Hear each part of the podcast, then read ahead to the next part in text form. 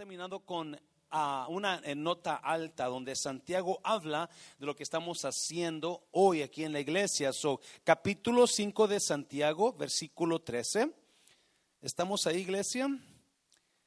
Capítulo 5, versículo 13 dice así, ¿alguno de ustedes está pasando por dificultades? Pregunta. Y contesta, que ore, póngase a orar. ¿Alguno está feliz? Que cante alabanzas. ¿Alguno está enfermo? Que llame a los ancianos de la iglesia para que vengan y oren por él y lo unjan con aceite en el nombre del Señor. Una oración ofrecida con fe sanará al enfermo y el Señor hará que se recupere. Y si ha, si ha cometido pecados, será perdonado. Confiésense los pecados unos a otros y oren los unos por los otros para que sean que sanados. La oración ferviente de una persona justo, justa tiene mucho poder y da resultados como maravillosos. Elías era tan humano como cualquiera de nosotros. Sin embargo, cuando oró con fervor para que no cayera lluvia, no llovió durante tres años y medio. Más tarde, cuando volvió a orar, el cielo envió lluvia y la tierra comenzó a dar cosechas. Padre, te damos gracias una vez más. Espíritu Santo, toma estos minutos que nos quedan y Habla nuestras vidas, Padre Santo, sobre lo que vamos a hablar en esta noche, que esto que hablemos lo pongamos, comenzamos a poner en práctica nuestras vidas como creyentes que somos para mirar la diferencia en nuestras situaciones en el nombre de Jesús. ¿Cuántos dicen amén? Puede tomar su lugar. si, usted notó, el, el apóstol Santiago se mete y nos da la solución para diferentes tiempos de nuestras vidas. Santiago habla de la solución para los problemas, las situaciones diferentes que usted y yo pasamos. Santiago no se, no se mete a ser muy, muy este, conocedor de la Biblia, simplemente nos da una solución. Y si usted se ha dado cuenta, ah, la iglesia en general, la iglesia creyente, creemos mucho en la oración. Creemos mucho en que la oración tiene poder. Desafortunadamente, la iglesia no practica la oración como debemos practicarla. Si usted conoce los evangelios, el Señor Jesucristo, él acostumbraba a orar y usualmente lo hacía solo. Él se apartaba en, en, eh, para orar y a veces pasaba toda la noche orando. Cuando agarró a sus discípulos, el Señor Jesús se apartó toda la noche, oró toda la noche y el siguiente día llamó a sus discípulos, a sus doce discípulos, porque para él era importantísimo la oración. So, Santiago habla de eso aquí y el resultado de lo que el Señor Jesús oraba era obvio. Si usted mira a Mateo capítulo 4, creo que versículo 23 por ahí, dice, ahí está muy alto, dice que el Señor Jesús recorrió todos los lugares de Galilea, enseñando en las sinagogas de ellos y predicando el Evangelio del reino. ¿Y qué hacían? y sanando toda enfermedad y toda dolencia en el pueblo. El resultado de la oración en el Señor Jesús era que Él predicaba, enseñaba y qué más. Y sanaba, y sanaba. So, si alguien conocía al Señor Jesús, era su medio hermano, Santiago. Santiago era el medio hermano de Jesucristo. Si usted no conoce eso, cuando la Virgen María tuvo al Señor Jesús, después se casó con José y tuvieron más hijos. So, Santiago es el medio hermano del Señor Jesucristo. Si alguien conoce a Jesucristo es el apóstol Santiago, porque él creció con él. Solo que Santiago está hablando aquí en capítulo 5, lo está hablando por alguna razón importante. Amén, iglesia. Lo está diciendo porque Santiago conoce de estas cosas. No importa qué es lo que usted piense o crea en cuanto a lo que vamos a hablar ahora, pero lo que importa es quién lo está diciendo. ¿Y quién es esa persona? So Santiago está hablando de un poder para cambiar sus situaciones para cambiar sus circunstancias. Y nos da cuatro verdades o cuatro cosas sobre los diferentes tiempos de su vida, diferentes tiempos que usted batalla. Y el primero que nos da es, yo le he puesto esta, la oración, la mejor opción, porque Santiago nos dice, número uno, gracias, la solución para el tiempo de dificultad es la oración. Santiago lo primero que nos da, el primer ejemplo que nos da de la oración es que es la mejor solución para esos tiempos difíciles. Mira, si usted lee versículo 13, ¿alguno de ustedes está pasando por cómo? Por dificultades, que ore. ¿Alguno está feliz? Cante alabanza. Santiago nos da la solución para tu tiempo de problemas. ¿Estás pasando por dificultades? Y Santiago pregunta, ¿ya estás orando? Porque esa es la mejor solución para ti. Tú que estás pasando algún área de dificultades, algún tiempo difícil en tu vida, ¿ya te pusiste a orar? ¿Ya pusiste esa situación en las manos de Dios en oración? Porque eso es la mejor opción para nosotros. La mejor opción en tiempos difíciles es la oración. ¿Y por qué Santiago habla de que lo mejor que podemos hacer en tiempos difíciles es la oración? Porque la oración trabaja. Número uno, ¿por qué nos dice Santiago, necesitas ponerte a orar? Si tienes problemas, ¿ya estás orando por ese problema? Si tienes dificultades y estás orando por esa dificultad, ¿Qué problema tiene usted en esta tarde que no se ha puesto a orar? Santiago no dice, si estás lleno de dificultades, quéjate con el pastor. ¿Verdad que no dice eso? Ve, dile qué tan malo es tu esposo. Ve, dile qué tan mala es tu pareja. No dice eso. No, Santiago dice, ¿estás teniendo dificultades? Ponte a orar. Amén, iglesia. Ponte a orar. Comienza a ir a Dios en oración. Santiago está hablando de algo que usted y yo muy raramente practicamos. Y la verdad, muchos de nosotros no salimos de esa situación porque no estamos orando por esa situación. Usted tiene dificultad en algo, acuérdese, váyase esta noche a, escuchando la voz de Santiago cuando le dice, ¿estás teniendo problemas?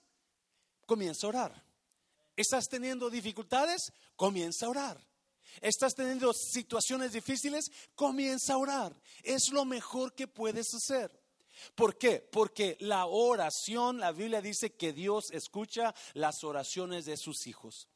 La Jesús, Mateo capítulo 7 dice, pedid y se os dará, buscad y hallaréis, tocad y se os abrirá. La oración, de acuerdo a Jesús, son promesas de Dios para usted y para mí, si la ponemos en práctica. ¿Me está viendo, iglesia? Dáselo fuerte al Señor, dáselo fuerte. Por eso usted y yo nos vamos a ir esta noche creyendo, hey, yo voy a orar por esta situación. No lo he hecho, lo que he hecho me he quejado con fulano, me he quejado con me he quejado con mengana, estoy aguitado, estoy aguitada, pero menos he orado. Y Santiago dice, ponte a orar por esa situación. Ponte a orar para que tu, tu situación tenga victoria en ti. No, obviamente Santiago está de acuerdo junto con Pablo, porque si vamos a Filipenses capítulo 4, Pablo da la misma consejo. Mira, por nada estéis que angustiados, sino sean conocidas vuestras peticiones delante de Dios en toda oración y ruego con acción de gracias. ¿Sabe por qué la iglesia no ora? Porque estamos más interesados en lo mundano que en lo espiritual. Amén, iglesia. La iglesia no ora porque estamos más enfocados en quién, quién, quién va a ir a flechar a, you a, a, a Jenny del, de, de, enamorándonos, estamos más enfocados en todo lo material, en todo lo, lo carnal, menos en lo espiritual. Y es tiempo que la iglesia, alguien está aquí iglesia, es tiempo que usted y yo comencemos a tomar nuestro lugar de creyentes y comencemos a actuar como creyentes. Y eso es orando. ¿Me está oyendo iglesia? So de aquí en adelante, acuérdese, cuando usted tenga un problema, usted esté quejándose usted mismo, usted misma, usted diga, no, ya no me voy a quejar, voy a comenzar a orar en lugar de quejar. Amén, iglesia. ¿Por qué también Santiago aconseja que cuando estemos pasando por dificultades, oremos? Note que dice dificultades, son problemas, son situaciones adversas en nuestras vidas. Usualmente cuando nos atacan los problemas, nos debilitamos espiritualmente, sí o no. Dejamos de creer en Dios, dejamos de, buscar a Dios, dejamos de ir a la iglesia, dejamos de, comenzamos a culpar a medio mundo por mi frialdad espiritual, porque, escuche bien, la mejor manera de acercarte a Dios es a través de dificultades. Te lo voy a repetir. La mejor manera de acercarte a Dios es a través de dificultades. Santiago aconseja, ¿estás teniendo dificultades? Ponte a orar. Porque la oración sincera es la que tiene poder llegando al Padre. Y cuando hay dificultades, cuando hay problemas, si algo me ha aventado a orar en el piso delante de Dios, son los problemas que he tenido yo personalmente. Si algo me ha aventado a, buscar a Dios en la oración, son las situaciones difíciles. ¿Me está oyendo? Y ¿Por qué dice Santiago eso? Porque Dios está usando las dificultades difíciles para que tú comiences a buscarlo. Te lo voy a repetir. Dios usa las dificultades difíciles para que tú comiences a buscar el rostro de Dios. Porque si no hay, si no hay tiempo difícil en nuestra vida, muy probablemente no lo vamos a buscar. Por ahí dijo alguien, Dios no está tratando de cambiar tu montaña. Dios está usando tu montaña para cambiarte a ti.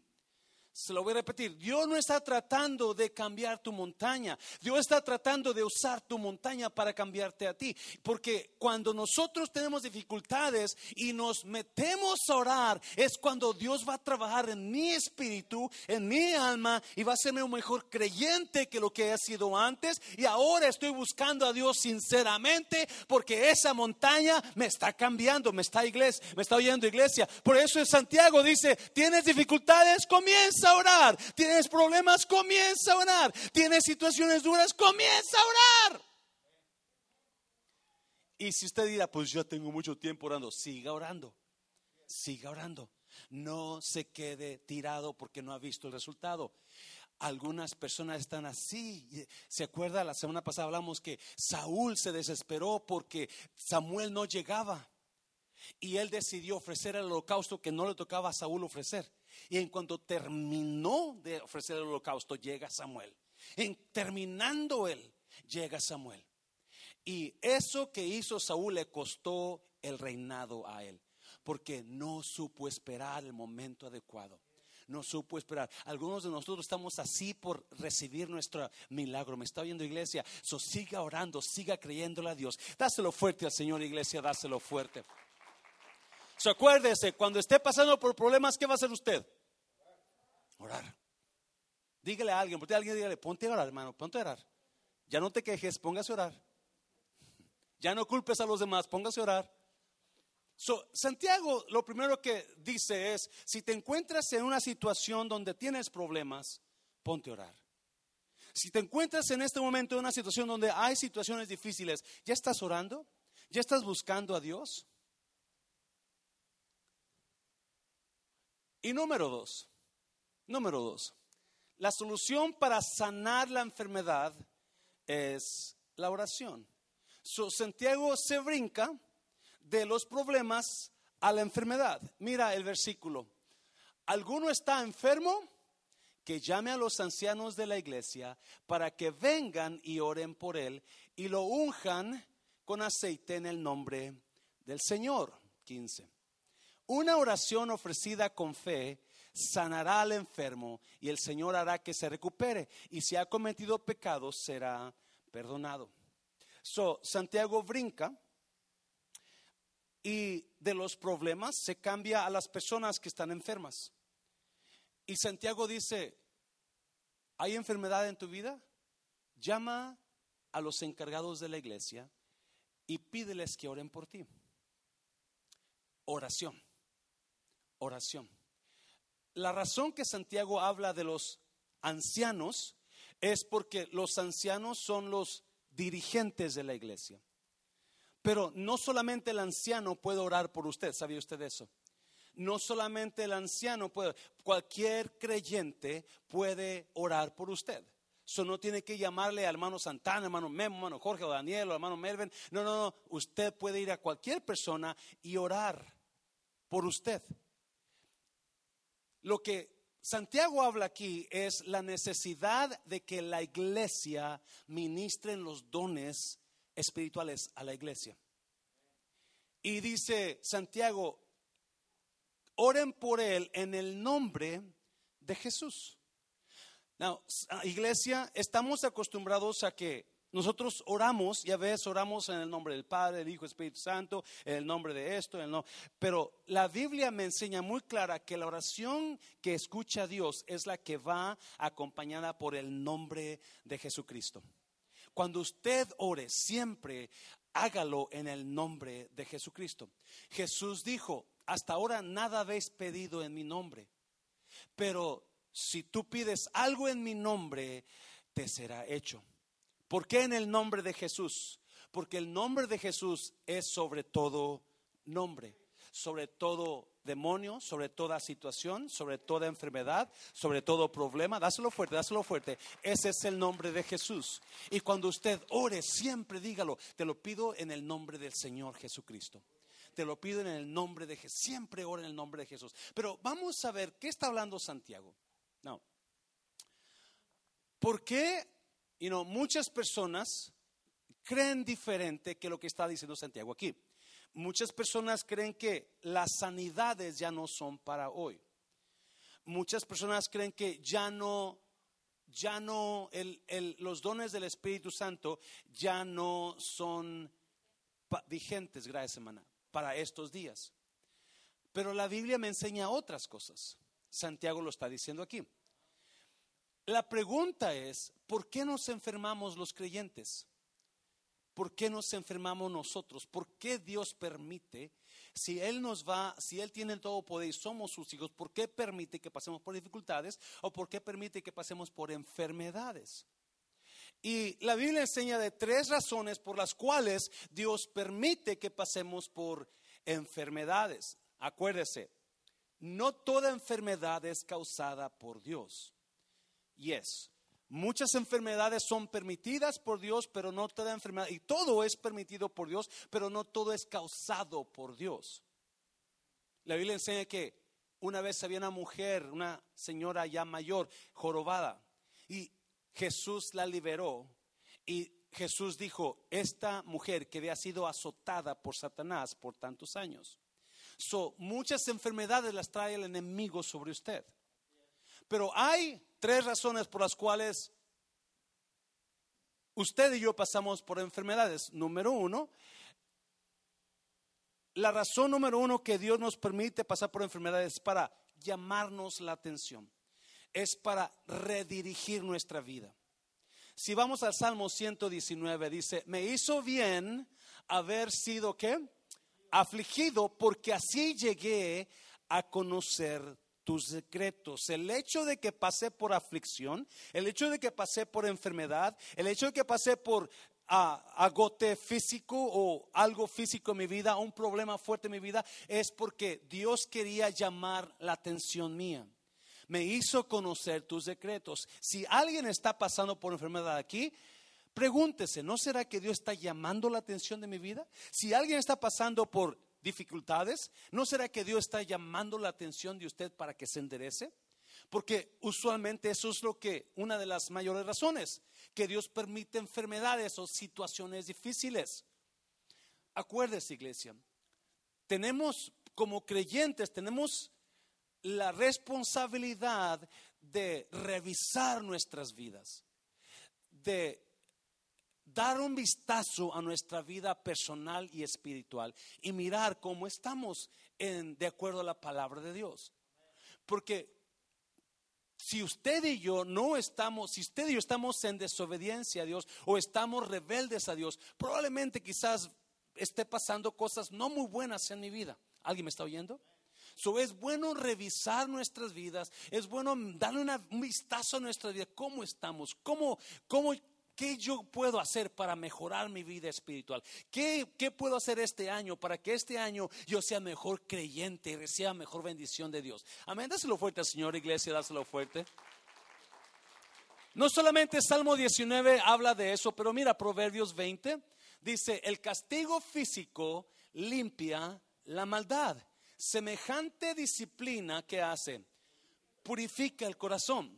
Dios nos pasa a veces, permite pasarnos por enfermedades para purificar nuestras vidas, para redirigir nuestras vidas, porque nos ama y nos quiere llamar la atención y nos está diciendo, hey, eso es por mi causa, porque tú andas chueco, andas chueca. Amén, iglesia.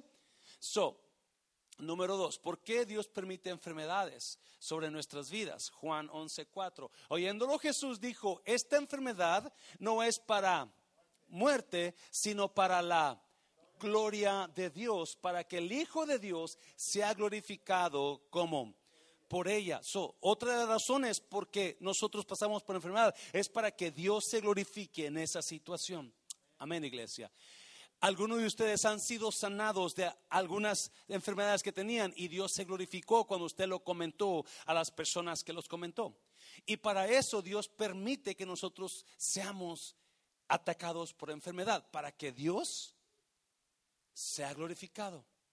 Hace poco yo hablaba con una persona ahí en el, en el refrán y, le comentaba, le decía, yo estuve enfermo de mi espalda por muchos años cuando trabajaba en aerolínea. Y cuando decidí retirarme, yo le pedí a Dios, Dios, tú tienes que sanar mi espalda porque yo no puedo pagar, no voy a poder pagar la, la aseguranza médica para mi espalda. Yo tenía que ir una vez al año para que me pusieran dos inyecciones, porque llegaba un momento donde ya no podía ni caminar a veces. Y le dije, y voy a, van a ser cinco años que yo me retiré de la aerolínea y yo no he regresado, doctor, para que me pongan inyecciones y mi espalda no me duele. Yo no sé cómo ni cuándo fui sanado. Me está oyendo, iglesia. Esa persona un día llegó aquí a la iglesia, un miércoles, y saliendo allá me comentó, no aguanto mi espalda. Déjame orar por ti y oré por esa persona, créame, el cambio que hizo el hecho de que yo había hablado con él, de que Dios me había sanado, y ahora esa persona creyó que Dios lo puede sanar. ¿Me está oyendo, iglesia? Porque Dios se quiere glorificar en nuestras vidas, por eso permite ciertas enfermedades. La diferencia aquí es discernir, ok, ¿por qué estoy enfermo? Estoy enfermo porque necesito, Dios me está llamando la atención o estoy enfermo porque Dios se quiere glorificar. Número tres, número, ¿por qué yo, Dios permite que me enferme? estimada es a los ojos de Jehová la muerte de sus santos. Estimada es a los ojos de Jehová la muerte de sus santos. Usted y yo vamos a morir, amén iglesia. Usted y yo vamos a llegar el día donde ninguna oración nos va a sanar. ¿Yes?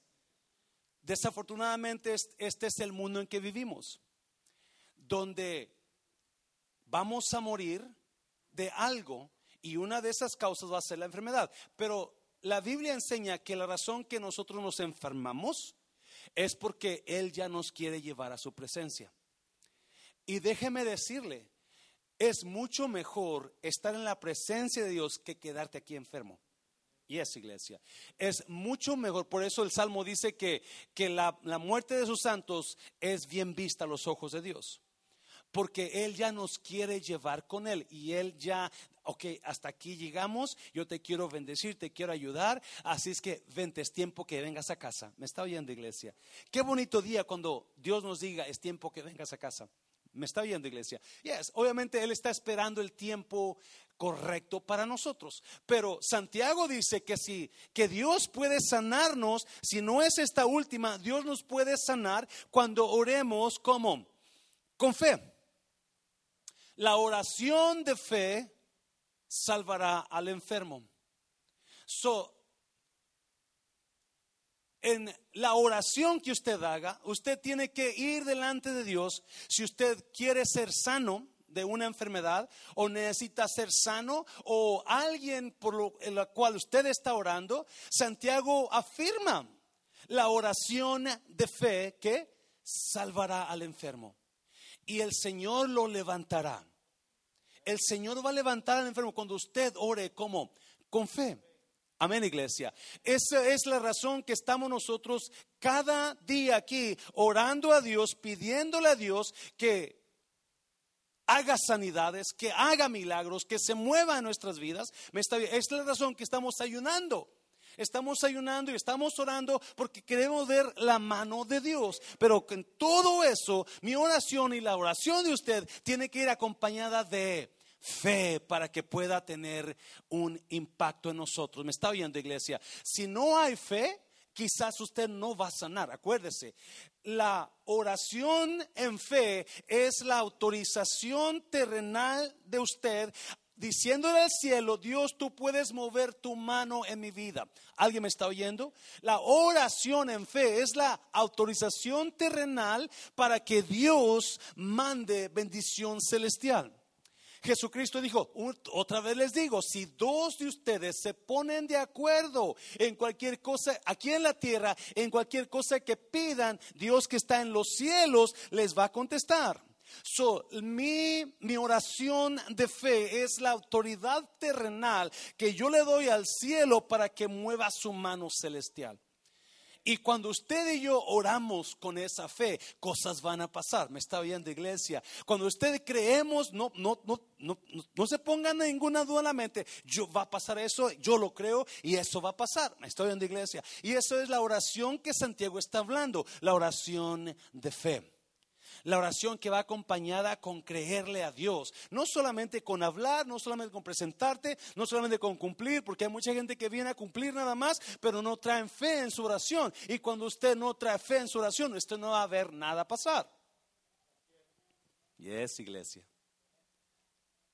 Obviamente, mucha gente dice, no, pastor, pero es que yo oré y nada pasó, o aquel pastor oró y nunca pasó nada. Santiago no, no nos dice nada al respecto. Él dice, ore con fe. Mi responsabilidad es orar con fe. Acuérdese, Jesús llegó a Nazaret donde él creció y quiso sanar a gente, pero la Biblia dice que no pudo hacer muchos milagros porque la incredulidad de la gente no lo dejó. Porque usted y yo o soltamos el poder de Dios sobre nosotros o detenemos ese poder sobre nosotros. Usted, los, las personas responsables por el poder de Dios que se mueva en nuestra iglesia somos usted y yo. ¿Me está oyendo, iglesia? Cuando Jesús llegó al estanque de Bethesda, donde estaba un ah, paralítico ahí que tenía 38 años, paralítico, ¿alguien se acuerda? Él estaba esperando el mover de Dios, de mover de las aguas. ¿Alguien se acuerda? Esperaba que el ángel llegara y moviera las aguas para brincarle al estanque, no sabiendo que no tenía que esperar tanto así. 38 años esperando. Alguien me está oyendo, iglesia. 38 años esperando su sanidad. Es más, cuando Jesús iba pasando por ahí, creo que algunos escritores dicen que no tenía que pasar por ahí Jesús, pero decidió desviarse y casi estoy seguro porque sabía que estaba una persona ahí que estaba deteniendo el mover de Dios en su vida. Alguien me está oyendo, iglesia. ¿Qué situación está deteniendo usted en su vida porque no está orando? ¿Qué situación está deteniendo usted en su vida porque no estamos orando? Y, y, ahora que estamos en oración y comenzamos a orar, yo ayer me gozaba en oración, créame, yo llegué aquí cansado, pero me fui como si fuera uno de 15, porque me fui tan emocionado por lo que Dios estaba revelando. Miraba demonios huir, me está oyendo iglesia. Hay gente que está siendo atacada demoníacamente y los miraba huir cuando la iglesia estaba orando. Alguien dígame, yes, e, eso es lo que tenemos que hacer, meternos en oración. Por ahí Pablo dice en capítulo 6 de Efesios 6, 18 dice, ah, orando en el Espíritu. Me está viendo iglesia. Y usted y yo somos llamados no a orar en la carne, no a orar con temor, no a orar en queja, me está oyendo. No, pero orar en el poder de Dios, orar dirigidos, siendo, orar siendo dirigidos por Dios, orar en ese, en esa, en esa, en esa conexión entre el cielo y la tierra. Me está oyendo iglesia. Cuando, cuando, cuando Jacob miró a los ángeles subir y bajar, él estaba mirando una conexión terrenal celestial. Y eso es el llamado que usted y yo tenemos. Lo que pasa es que no hemos entrado a ese nivel, no hemos entrado a ese lugar donde vamos a orar con fe, vamos a orar con la unción de Dios, vamos a orar en el Espíritu y cuando usted y yo oramos en el Espíritu, hay una conexión en el cielo y en la tierra, me está viendo, y hay revelación y hay, y hay milagros, me está viendo, porque ese es el mover de Dios en nosotros. Dáselo fuerte al Señor, dáselo fuerte. So Santiago dice, llamen a los ancianos de la iglesia y que oren por él y la oración de fe, ungiéndolo con aceite. Now, yo aquí tengo aceite, aquí tenemos aceite nosotros, pero este aceite no sana. Este aceite es solamente es solamente, ah, ¿cómo es la palabra que se me fue? Un símbolo, gracias, del Espíritu Santo en la persona es el símbolo siendo derramado el Espíritu Santo sobre la persona, pero el aceite no sana. No, mucha gente ha venido conmigo y me traen sus botellitas de aceite y me dicen, ¿por qué no bendice mi aceite? Y obviamente yo bendigo el aceite porque si esa es tu fe, pero mientras tú entiendas que el aceite no te va a sanar, es Dios el que sana, es el Espíritu Santo el que sana. eso es lo que usted y yo debemos entender ungiéndolo con aceite. Por allá ah, en Marcos, la Biblia enseña que cuando los discípulos fueron, fueron enviados por Jesús, los doce discípulos, Jesús los mandó a sanar enfermos, a echar fuera demonios, a, a predicar el reino de Dios. Y los discípulos ungían a la gente con aceite, como un símbolo de la presencia de Dios. Allá por los ochentas había mucho charlatán, donde pedían dinero y te decían, si tú me mandas mil dólares, te voy a mandar este pañuelo con mi sudor ungido. Y, y la gente mandaba ese dinero, pero no era el pañuelo el que sana. Los milagros de Dios no se compran. Si alguien le dice a usted, mándame tanto dinero y yo voy a orar por ti, tú vas a ser sano, los milagros de Dios nunca se pueden comprar. Amén, iglesia. Gloria a Dios que ya no veo mucho de eso, pero en los ochentas y noventas había mucho tipo de eso en las iglesias, desafortunadamente, por eso mucha gente se desanimó. Pero Santiago habla que el poder de Dios, la oración en fe, puede sanar enfermedades. Amén. Dáselo fuerte al Señor. Número tres. lo primero que habla Santiago, le habla a los que están pasando por problemas. ¿Estás en un lugar de dificultades? Ponte a orar. ¿Estás enfermo? llama a que hagan oración por ti. La solución para los dos será orar. Número tres, ¿qué más habla Santiago? La solución para sanidad emocional es la oración. Hay mucha gente emocionalmente caída. Y si tu emoción está destruyéndose, tu espíritu se está destruyendo tu físico se está destruyendo. No puedes estar espiritualmente sano si estás emocionalmente enfermo. No puedes estar físicamente sano si estás emocionalmente enfermo. Eso es importante que usted y yo busquemos la sanidad emocional.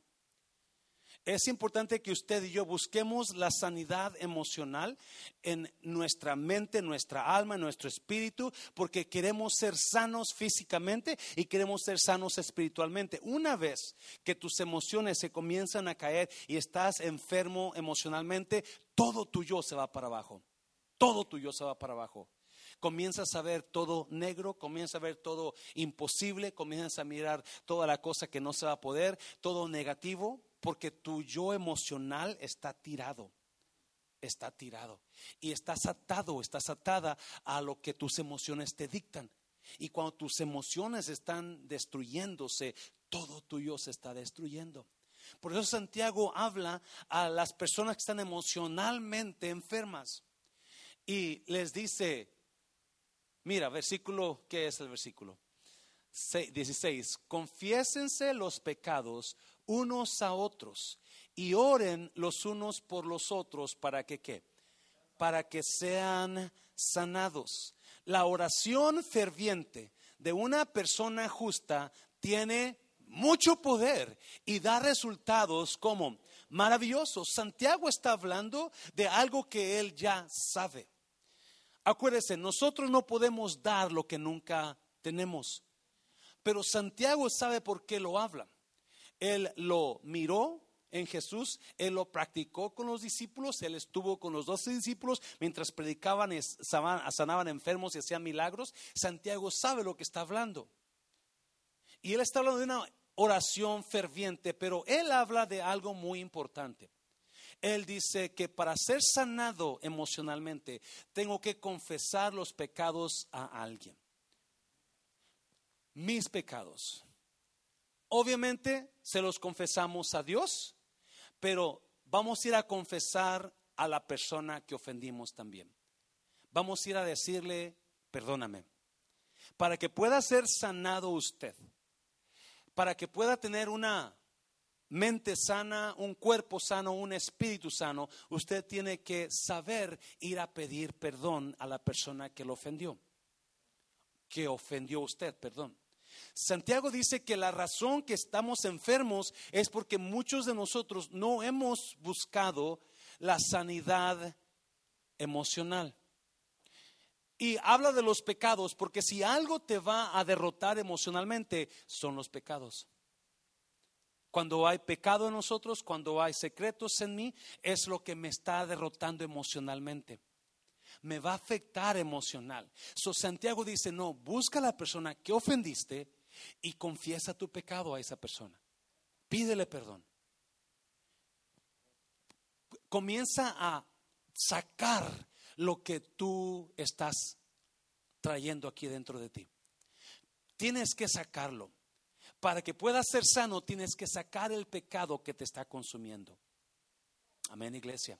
Mira, Salmo, mira el Salmo. Mientras me negué a confesar mi pecado, mi cuerpo se consumió y gemía todo el día. Cuatro. Día y noche tu mano de disciplina pesaba sobre mí. Mi fuerza se evaporó como agua. El calor del verano. Versículo 5. Finalmente te confesé todos mis pecados y ya no intenté ocultar mi culpa. Me dije, le confesaré mis rebeliones al Señor y tú me perdonaste. Toda mi culpa, ¿qué pasó? Desapareció. La confesión de pecados a Dios perdona sus pecados. La confesión de pecados a alguien te hace sano.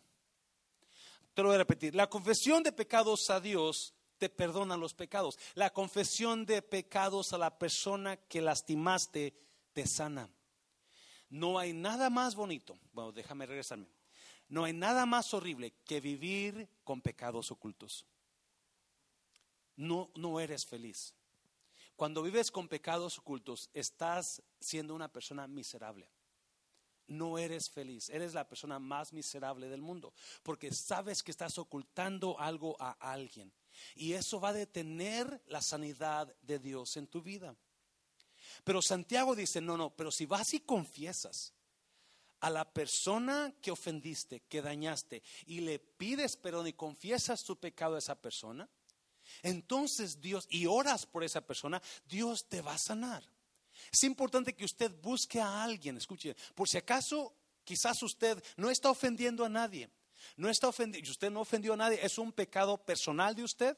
Y usted es una maña, es un hábito, pero Santiago dice que si usted busca a una persona en quien confiar y va y le dice, sabes que ora por mí por este hábito. Ayúdame a orar por mí, por esto que estoy haciendo o pasando. Me siento que me está consumiendo. La Biblia dice que el pecado, que la oración mutua tiene poder. La confesión de pecados es lo que trae sanidad a nosotros. Si, hay algo en nuestra vida, y no eso es difícil de hacer porque se toman muchos tripas para ir a hablar de alguien de algo que yo estoy haciendo. ¿Alguien me está entendiendo? Yes. Pero eso es lo que te da victoria. Y eso es lo que la Biblia dice, yo necesito hacer en caso de que haya algo en mí que está mal delante de Dios, yo voy a buscar a una persona que sea íntegra, que sea de confianza, altamente de confianza, que me ayude a orar para que yo pueda ser liberado. Cuando comenzamos a confesar, comenzamos, comenzamos a sanar. Cuando comenzamos a confesar, comenzamos a sanar. Y si no confesamos siempre ese pecado o ese, ese secreto que usted trae, lo va a estar consumiendo lo va a estar consumiendo. Obviamente no puede decirlo a todo mundo porque va a causar problemas, pero sí a la persona que usted lastimó o a la persona que le tiene confianza para que usted, esa persona, ore por usted y comiencen a sanar los dos. Amén, iglesia. Dáselo fuerte al Señor, dáselo fuerte. So, Santiago está hablando de oración, oración, oración. Eh, ¿Tienes problemas, eh, tienes problemas dificultosos? Ponte a orar. ¿Tienes problemas de enfermedad? Que oren por ti. ¿Tienes problemas de pecado emocional? Comienza a orar. Que, confiésalo y, que, oren por ti, que te ayuden a orar. Y número cuatro.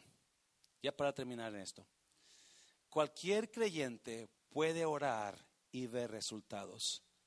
Cualquier creyente puede orar y ver resultados. Santiago está hablando, sigue hablando de la oración, sigue hablando del poder de la oración y de lo necesario. Acuérdese, la oración no es una opción, oración es una necesidad.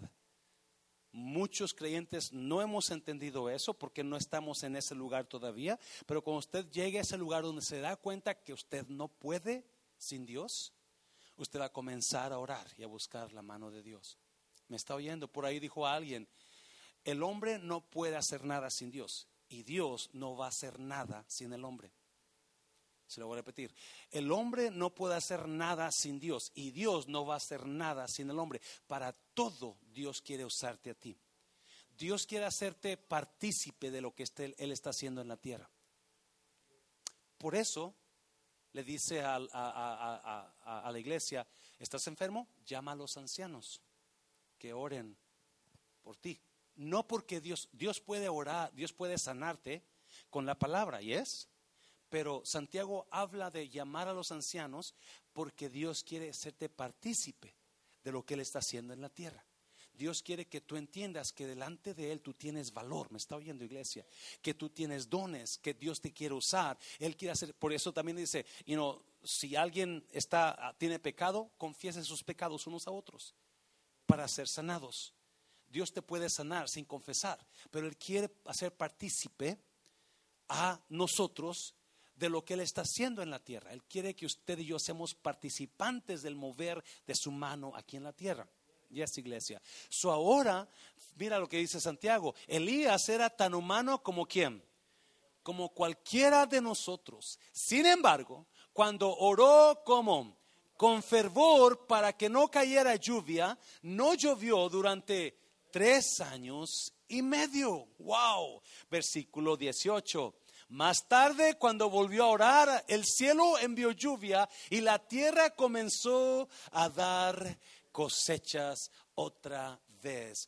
Qué increíble evento, ¿no? Cuando Elías, si usted ha escuchado la historia, Elías decidió orar para que no lloviera por la maldad de Acab, el reino de Acab, el rey que estaba en aquel entonces. Y le quería le quería dar una, un, ejemplo de lo que es el poder de Dios, Elías Acab, y dijo, no va a llover hasta que yo diga. Y se puso a orar Elías. Y por tres años y medio no hubo lluvia. Por tres años un hombre controló el poder de la naturaleza, el poder de las nubes, el poder del agua, lo controló. ¿Solamente con qué? Con una oración. Pero no era cualquier oración. Oración ferviente. Oración ferviente. una oración que es una oración en el espíritu, una oración con autoridad, una oración conectándote con Dios. ¿Me estás oyendo? Esas son las oraciones que, que tienen el poder, porque para que usted pueda orar y recibir, usted tiene que creer en lo que está orando. ¿Me está oyendo, iglesia? Y cuando no estamos creyendo lo que estamos orando, no sabemos ni qué estamos diciendo. Pero cuando oramos con fervor, estamos conectados con el cielo, estamos conectados con el Espíritu de Dios y estamos orando, esperando que eso que estoy orando se haga realidad. Y Santiago dice que Elías oró con fervor. Y si usted y yo somos, Elías era como uno de nosotros, como cualquiera de nosotros. Eso me gusta. usted puede hacer que no caiga lluvia.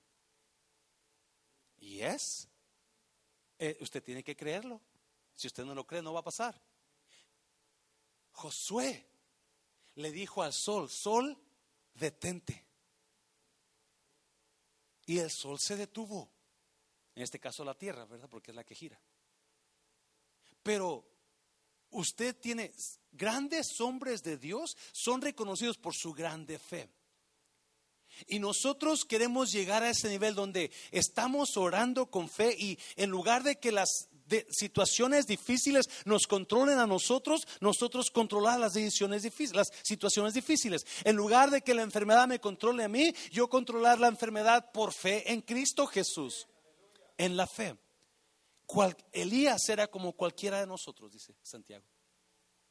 Pero oró con fervor y no llovió por tres años y medio.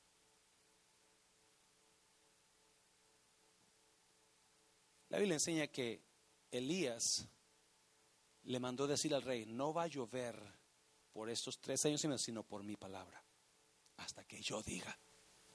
Esos son pantalones de creyente, donde usted lo declara y lo habla. ¿Cuál era el fervor de Elías? ¿Cuál era el fervor de Elías? ¿Alguien se acuerda? ¿Qué, era lo que lo distingue a él de los demás? Que oró con fervor, porque muchas personas oraron con fervor. O muchas personas oraron y pasaron cosas. Eliseo también oró y Eliseo levantó un, muerto después de estar muerto Eliseo. Pero el fervor de Elías es hablado por Santiago. Y eso es ahí donde, donde a mí me impacta. La Biblia dice que cuando después de tres años y medio, el rey andaba buscando a Elías para matarlo porque sabía que por causa de él no estaba lloviendo. So Elías se presenta al rey. Pero antes de presentarse al rey, le mandó a su siervo y le dijo, sube a la montaña, mientras yo oro aquí, tú vas a subir y me vas a decir qué ves. Y el siervo se fue a la montaña y comenzó a ver a todos lados y baja y le dice Elías, ¿qué miraste? No mira nada. Y sube el siervo otra vez y comienza, porque Elías le dice, vete, mira, sube otra vez y dime qué ves. Y cuando sube el, el siervo y va y también comienza a buscar y, ¿qué miraste? No mire nada. Ok, sube otra vez. Y, mientras yo estoy orando aquí, Elías seguía orando, seguía orando. Y mientras el siervo subía y bajaba, y cada vez que bajaba el siervo sin ver nada, Elías lo mandaba otra vez. Y él seguía orando. Y eso es lo que distinguió a Elías de los demás hombres de Dios que hicieron milagros, que aunque no miró nada por mucho tiempo, él no dejó de orar con ese fervor, ¿me está viendo? Con esa pasión, yo, yo voy a ver algo, yo voy a mirarlo, esto va a pasar, ¿me está viendo? So, ¿Qué necesita usted para que usted pueda recibir o qué necesita hacer para que pueda recibir lo que usted está buscando en estos 21 días? Mira Jesucristo, lo que dijo Jesús a Pedro. Porque de cierto os digo que cualquiera que dijese a este, otra vez esa palabra, que cualquiera, la palabra es cualquiera, que dijese a este monte, quítate y échate en el mar, y no dudar en su corazón, sino creyere que será hecho lo que dice, lo que diga, le será hecho. Santiago dice que Elías era como cualquiera de nosotros, con pasiones y con deseos y con esto y lo otro y faltas, pero aún así oró con fe, oró con fervor y no llovió. Y después oró. Y cuando la séptima vez que, viaja, que baja el siervo, le pregunta a Elías, ¿qué, ves? Veo una nube allá lejos, pero bien chiquita, como la palma de mi mano. Córrele, porque viene la lluvia. Y fue le dijo al rey, rey, comienza a correr porque te va a agarrar la lluvia. O sea, Elías tomando control de la situación, no solamente de la lluvia, pero también del rey mismo. Córrele. Porque una persona que tiene el favor de Dios y oras con fervor, agárrate porque vas a ver cosas. ¿Me estás oyendo, iglesia? Agárrate porque vas a ver. So, y Jesús dijo lo mismo. Cualquiera que dijera este monte, quítate de aquí, échate en la mar, y no dudar en su corazón, sino creyere que lo que dice será hecho, entonces lo que diga será hecho. Ese nivel de fe es lo que usted y yo necesitamos ir. Ese lugar donde no todos llegan. Ese lugar donde yo voy a creerle a Dios aunque no vea nada, aunque no esté mirando nada. Y ese es el problema de mucha gente. Mucha gente no ve lo que quieren ver en sus vidas, no ven a su pareja cambiando y se no ven a este a, esa situación cambiando, no ven lo que quieren mirar y se desaniman tanto que tiran la toalla. Elías al contrario, él siguió orando con más fervor. Siguió orando, vete otra vez, vete otra vez. No voy a dejar de orar hasta que tú veas algo. Y esa es la, esa es la clave para la oración. Que quizás no va a pasar ahorita, Quizás no pasen estos 21 días, pero usted y yo agarramos algo en estos 21 días, agarramos algo de la oración que estamos decididos a no dejar de orar hasta que miremos lo que queremos ver. ¿Me está oyendo, iglesia? No vamos a dejar de orar hasta que miremos la gloria de Dios en nuestras vidas. Dáselo fuerte al Señor, iglesia, dáselo fuerte, dáselo fuerte.